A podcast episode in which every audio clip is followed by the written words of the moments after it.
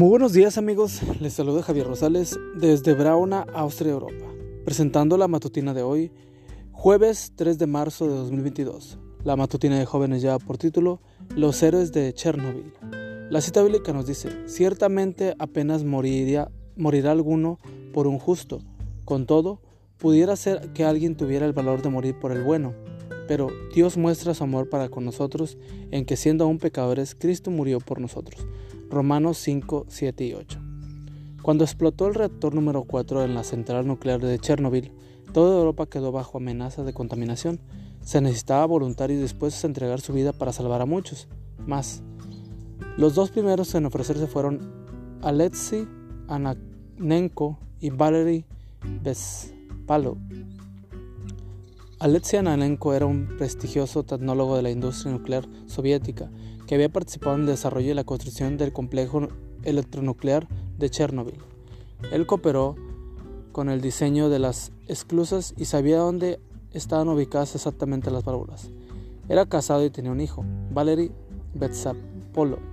Era uno de los ingenieros que trabajaba en la central, ocupando un puesto de responsabilidad en el departamento de explotación. Estaba también casado y era padre de una niña y dos niños de corta edad. Ambos eran ingenieros nucleares. Los dos comprendían más allá de toda la duda que no saldrían vivos de aquella misión tan peligrosa. Mientras se ponían sus trajes, observaron que se necesitaría un ayudante para sujetar las lámparas subacuáticas desde el borde de la piscina mientras ellos trabajaban en las profundidades. Y miraron a los ojos de los hombres que tenía alrededor.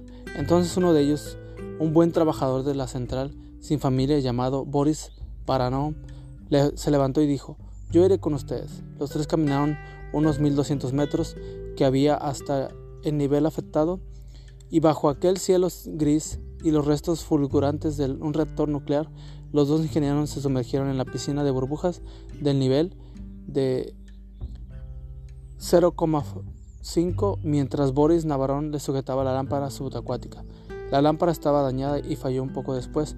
Desde el interior ya nadie podía oírlos ni verlos, pero de pronto las esclusas comenzaron a abrirse.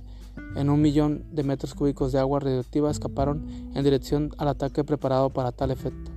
Lo lograron, lo habían logrado. Alguien murmuró que los tres hombres acababan de salvar a Europa. Había versiones contradictorias sobre lo que sucedió después. La versión más extendida dice que jamás regresaron y siguen sepultados allí. Esta es la historia de los tres héroes de Chernobyl, que escogieron morir para salvar a mucha gente que no lo merecía. Eso es lo mismo que Jesús hizo por la humanidad entera.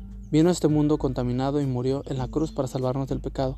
Pero a diferencia de los tres hombres, Jesús no quedó sepultado para siempre. Hoy, Él vive y te dice, así como yo vivo, tú también vivirás. Y amigo y amiga, recuerda que Cristo viene pronto y debemos de prepararnos. Y debemos ayudar a otros también para que se preparen. Porque recuerda que el cielo no será el mismo si tú no estás allí. Nos escuchamos hasta mañana. Hasta pronto.